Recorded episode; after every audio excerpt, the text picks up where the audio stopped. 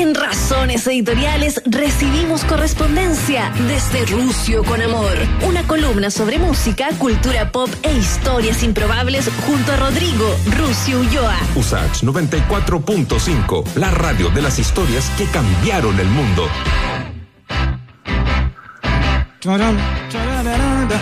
20 para las 8 ya. ¿eh? Don Rodrigo Ulloa, ¿cómo está? ¿Cómo está, don Freddy? Yo estoy muy contento por, por tres cosas. Primero, A ver. porque se está des- desconfinando Ñuñoa, que es el lugar donde resido. Segundo, porque Ya. estoy hablando contigo, que indica que la semana ya se acaba. Y tercero, porque se acabó julio. Y con el término de julio se acaban los memes de Julio Iglesias. Eso me tiene muy contento y muy tranquilo, Freddy. No había sido un defensor público de los memes de Julio Iglesias. Por eso mismo lo ponía a la, a la palestra. Sí, no, yo no, no, no puedo más con esto, así que estoy agradecido que comience agosto, Freddy. Y te traigo varios temas eh, que están relacionados con la, la música, obviamente, con la inteligencia artificial y con el fútbol. Y quería partir contándote historias de tres eh, actores eh, conocidos por sus películas, por sus series, que han eh, coqueteado con el mundo del blues. Y aquí yo creo que Ya. la gente se va a, a sorprender. Eh, el primero de ellos tiene que ver con un- uno que eh, gozaba tirando patadas, que hacía películas policiales, siempre como, como de héroe, el señor Steven Seagal. Él, ¿En eh, serio? ¿Le gusta el sí, blues? Es un bluesero, pero de, de los tres que te voy a nombrar hoy día, probablemente es el mejor de los tres. Él toca guitarra desde muy chico, no sé, de los 10 años. Él es de, de Michigan, entonces, paralelo a su carrera como, como actor, que le fue bastante bien en los 80, en los, en los 90, después ya se pegó como un, un- un guatazo. eh, sacó discos buenos, en- sobre todo unos discos que son del año 2004. eh, están disponibles además en, en Spotify. eh, eh, creo que el que más me gusta a mí se llama Steven Seagal and the Thunderbox, que es ese disco que te decía yo. Eh, está bien, bien bueno, toca la guitarra, eh, le pega, no, solamente, claro, tanta diferencia de los otros dos, sino que también se mueve muy, muy bien con la guitarra, Freddy, así que te recomiendo no solo las películas de Steven Seagal, que en verdad no son tan buenas, eh, me, me gusta más el, el- el blues que él hace y que está disponible en Spotify. eh, son, son dos discos, eh, está como artista Steven Seagal, un, un- un gran músico que, me gustaría compartir esa, esa historia, que, no, que no es tan conocida. Nunca hubiese pensado que Steve Seagal era, era blusero. ¿Estás seguro que no es como Milli Vanilli, que hay otro gallo que toca y él pone la cara nomás? No, no, sí, de, hecho la producción del programa eh, le envié unos videos de Steven Seagal tocando en, en vivo, a lo mejor lo pueden eh, compartir en, en redes sociales y si bien no es un virtuoso de la guitarra, bueno, en el blues no es necesario ser un gran virtuoso, sino que Sí. más bien tocarlo con, con el corazón y tiene sus cositas, así que le, les recomiendo al señor Steven Seagal en Ya. esta... En este, en este cruce bastante raro porque además las películas que hace como el, el- el universo que rodea a Steven Seagal es como nada que ver con el blues. Entonces como es, es más sorprendente eh, aún. Y mm, el segundo aquí Freddy no sé si también te logro sorprender el actor famoso por duro de matar el señor Bruce Willis No también te tiene discos creer. de blues. No, no confundir ¿También? Sí, no confundir con la banda chilena que se llama Blues Willis. Él es Bruce Willis, tal como el nombre que lo, que lo conocemos, y tiene dos discos a su haber que no son nada menor. Freddy. El, el 87 saca que el, el- primero y que fue quizás el más, el más reputado. En su momento llegó a tocar en vivo con los Temptations. Es un disco que fue Mira. editado por Motown, ¿cachai? Luego en el No. 87 saca este disco. El 88 eh, lanzan la primera Duro de Matar y el 89 va por este segundo disco. Y Yo me puse a, a revisar quiénes componían, porque en este caso eh, el señor eh, Bruce Willis toca, canta, toca la armónica, más no toca la guitarra. Entonces ya tiene una, una diferencia. Y empecé a ver quién le componía las canciones y hay una hay una pareja que le, le hacía las canciones a, um, a Elvis Presley, por ejemplo, eh, Viva Las Vegas es de esta, de esta pareja. De los ¡Viva señores- Las Vegas! esa misma, de los señores eh, Pontus, que es bastante famoso, y también su, su partner de siempre, el Mort Schumann. Ambos, Doug Pomus, perdón, y Mort Schumann, eh, le hacían canciones a Bruce Willis, los mismos que alguna vez le hicieron canciones a Elvis Presley, eh, como te decía, Viva Las Vegas, así que dos discos interesantes, sobre todo uno que se llama The Return of Bruno, el regreso de Bruno, con el señor Bruce Willis eh, a la cabeza de, de la banda, el tipo se maneja bien con las cámaras, o sea, tiene, tiene de dónde, entonces es, es un poco como un entertainer, tiene una, una buena voz, diría, eh, y, y es bastante ducho con, con la armónica. Así que Bruce Willis, Freddy, esta segunda recomendación de eh, actores, músicos que han cruzado esa, esa vereda. Y mm, el tercero ya es un poco más conocido, al menos porque dio un concierto en Chile, y me refiero a Hugh Laurie, que es Claro. eh, conocido por su papel en, En Doctor House. Claro, hizo un, un concierto en el Movistar eh, Arena de la mano de su primer disco que se llama Lend Talk, que está bastante bueno.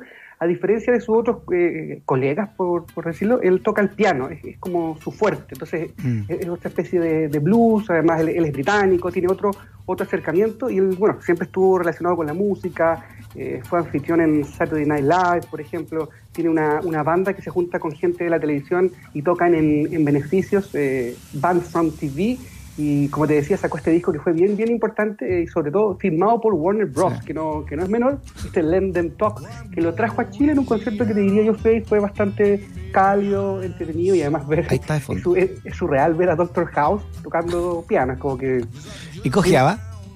Sí, andaba con un bastoncito, tenía un bastoncito, no sé si, si era como parte de la performance o no, eh, pero es bueno verlo a Doctor House sin que te esté recetando lupus todo el tiempo, sino que más bien tocando sus canciones y de su disco. Tres eh, Oye, músicos y actores. igual él, él- en, en algunos capítulos de Doctor House, igual tocaba el piano.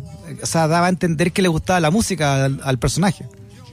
Claro, claro, hay una, hay una, una cruz entre la realidad y la ficción que lo maneja muy bien, además que todos sabemos que si él no fuese Doctor House probablemente nadie iría a verlo a su concierto y esto generó muchas expectativas, muchas ruedas de prensa además, y un tipo que sabe harto de, de música.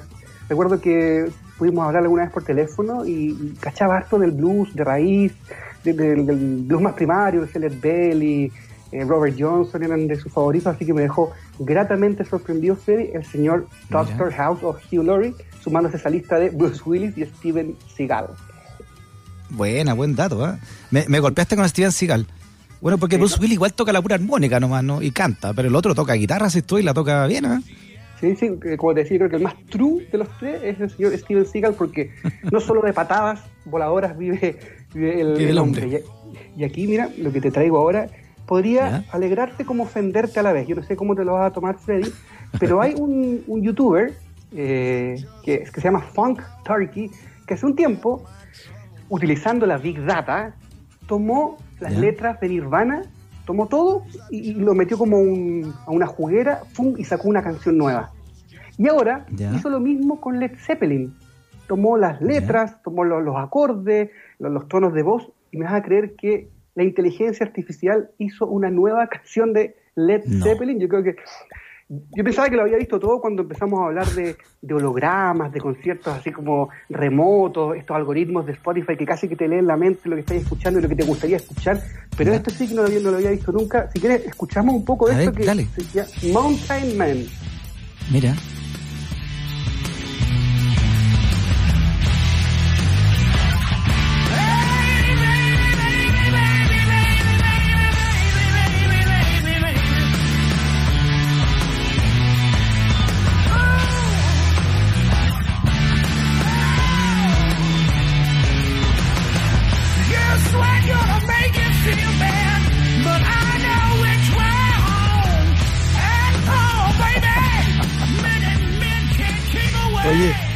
Suena como muchas bandas que han invitado a Led Zeppelin, ¿no? Greta Van Fleet y otras.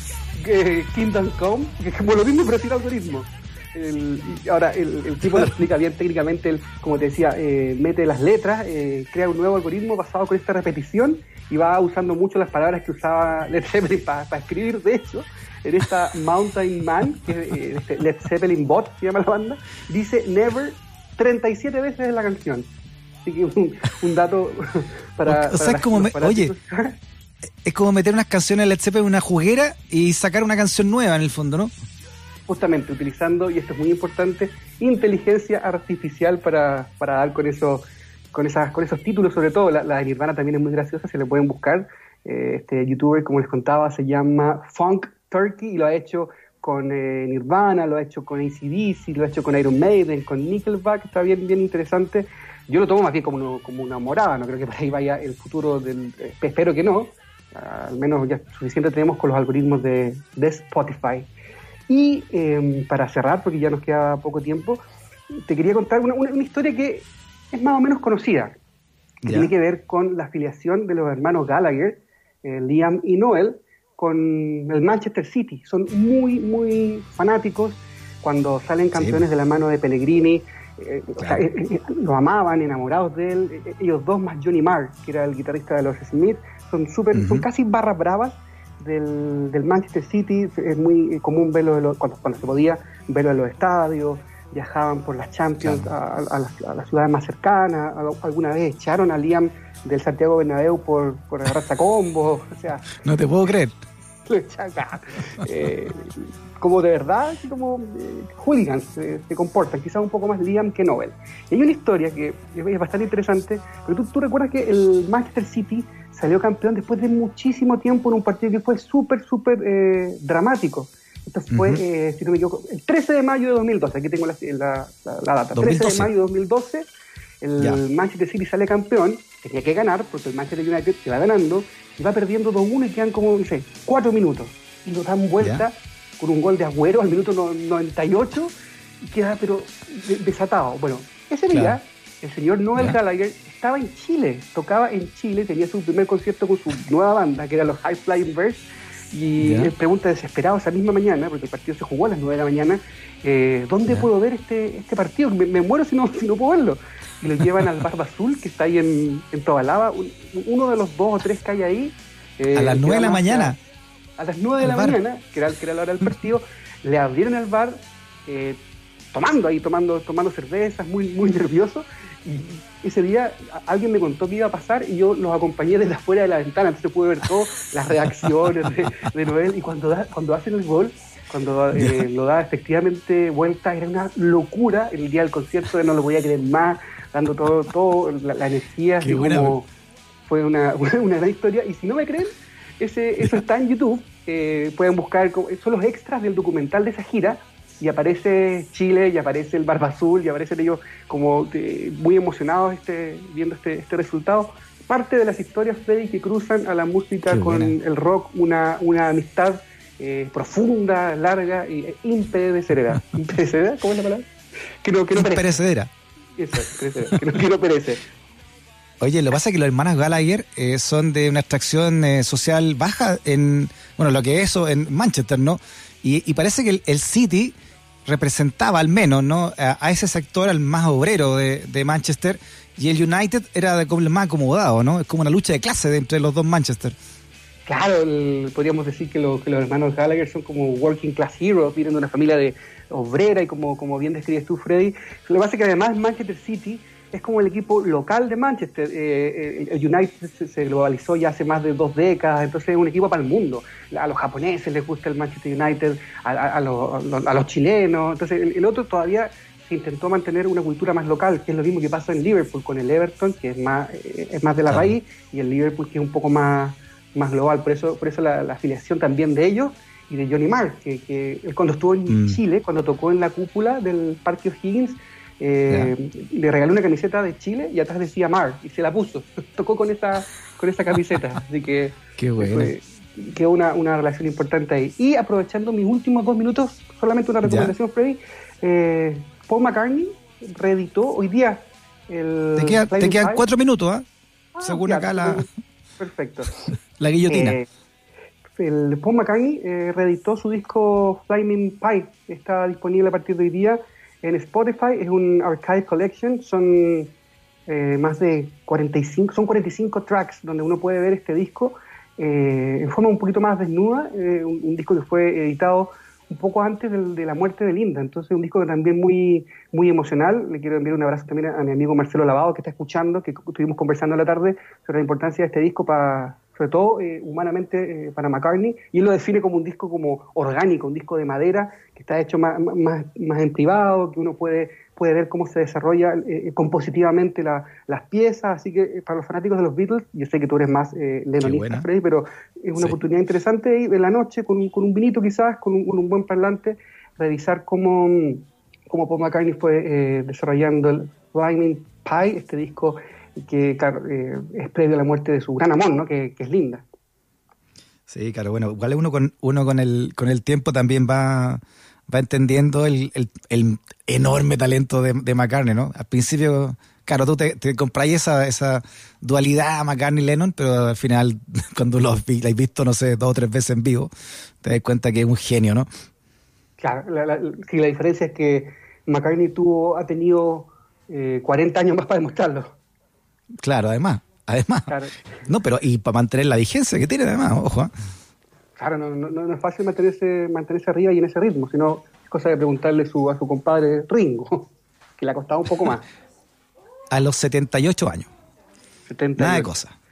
Así que hay hartas recomendaciones. Tenemos eh, lo, lo del blues, Steven Seagal, Bruce Willis, Hugh Laurie, Doctor House, eh, lo de Led Zeppelin, que lo- si quieren revisarlo, y lo de Nirvana y todo lo que ha hecho este youtuber como con un algoritmo transformando y metiendo la juguera canciones. Eh, Manchester City, eh, el documental de Noel Gallagher en Chile, eh, cuando están en el Barba. Azul, y finalmente este panorama musical que es em, Climbing Pie de Paul McCartney, esta reedición de 45 tracks con eh, temas desnudos, con los originales, así que está bien, bien entretenido para, para el fin de semana. Y Freddy, me gustaría también hacer la conexión con lo que va a pasar en un rato más, con esta reedición del disco Ser Humano, que es probablemente el disco de hip hop junto a Aerolíneas Maquisa, el más importante que recuerde nuestra, nuestra historia musical más moderna, quizás algo de las Panteras Negras se cuela por ahí, pero ahí Sí, Emilia también. Aguilar va a estar contando algunos detalles de cómo se fraguó este disco que fue lanzado en el 97 y que vendió más que el Fome en su momento.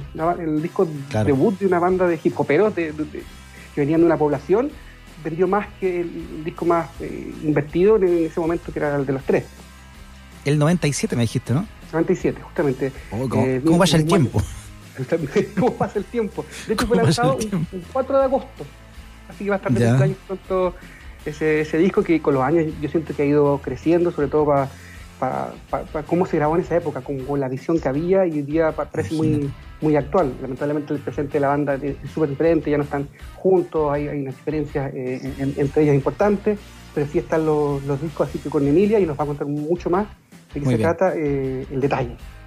Tiro de gracia entonces en USACH y cuenta pública que comienzan también en unos tres minutos más allá en el Congreso de parte del presidente de la República. Que Dios nos pille confesados. Que Dios nos pille confesado. Don Rodrigo Ulloa, abrazo grandote. Abrazo de rock. Que tengan un buen fin de semana.